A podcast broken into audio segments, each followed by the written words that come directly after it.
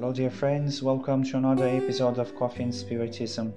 Larissa Chaves brings us today's message extracted from the introductory text she found on the book Courageous Actions to Live in Peace Ações Corajosas para Viver em Paz, which brought her a lot of emotion upon reading it. Larissa mentions about the life story of a woman named Benedita Maria through the benefactor Camilo, psychography of the medium Raul Teixeira, was also Mrs. Maria Benedita's son. In the text entitled Blessed Be My Mother, Raul Teixeira mentions the following, and we quote it. As a psychographer medium, over the years after my mother's physical death, I have only obtained some writings on her part on two occasions. The most serious one was when the Fraternity Spiritist Society was founded in September 1980, when she came to remind me of the responsibilities of organizing the Spiritist cell. A long time has passed after that. In 1986, on a serious car accident which nearly took away my physical body, I had the opportunity to visualize her and capture the information that the higher spheres had answered her request.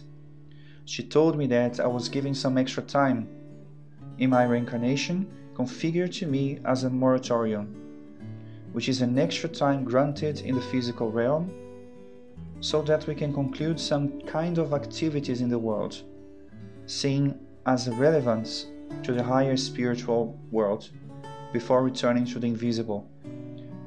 Extra time that could be from hours, months, or even years. On the night of February 12, 2007, we were on our way to the mediumistic meeting at the institution when the spirit Camilo informed me that Mrs. Benedita Maria, my mother, was going to write, closing the psychographed message at the time. The message that came was small, but with a very beautiful content about the valorization of life. I was moved by reading it. The meeting ended, and everything seemed to resume its place when I realized that exactly on February 12th, Mrs. Maria was completing 53 years of stay in the spiritual world. And that, in my turn, I would be completing 40 years of spiritist activities on the following April. It was seemed like a coincidence until the time when the benefactor Camilo explained that my mother had asked the noble guides of my reincarnation the chance to participate in more effective ways, remembering the four decades of the spiritist work that I was doing, in which she had worked so hard in the spiritual world as well. As she has never done before, she started to write small messages previously selected by her around some subjects to leave a pale contribution to sensitive and willing hearts in the face of the difficult struggles that incarnates face in their daily lives.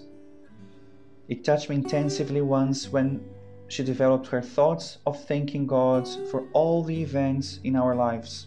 When in February 2008, when I was traveling throughout Africa and Miss Benedita showed me very important scenes of a serious events in our reincarnations in a distant past.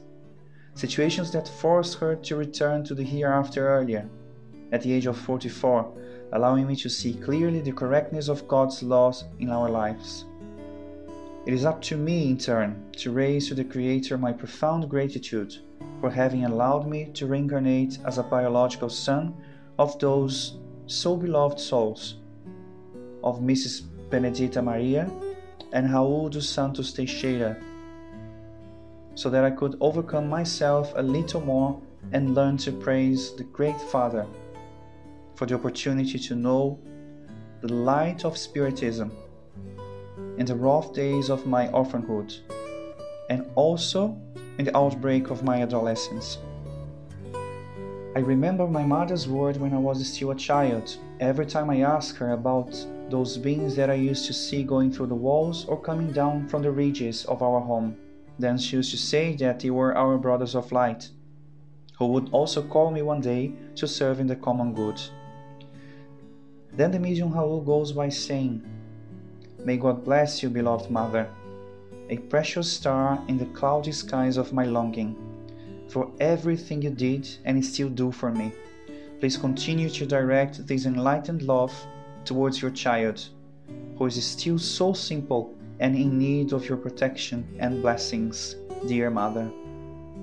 If the God's law is the justice that separates a mother from her toddler, the same justice is still in their unexpected reunion. It is the mercy that puts them side by side, mother and son working together on sharpening up their heart's diamonds. The physical lack is a pain that teaches the value of the distant presence, pain that consecrates the, to love the one who once walked in despair, slumped in the darkness, feeling abandoned. Let there be light and work. That is the sentence from now on. Mrs. Benedita Maria, who chose motherhood and never stopped looking after her son, she had learned from Jesus that love only expands itself. She who was once a mother returns today protecting the one she has always loved. She has prayed to heaven for the opportunity to help those she left on earth, following Mediums Raul at every step as a discreet company. This is the end of today's message, dear friends. Until the next episode of Coffee and Spiritism.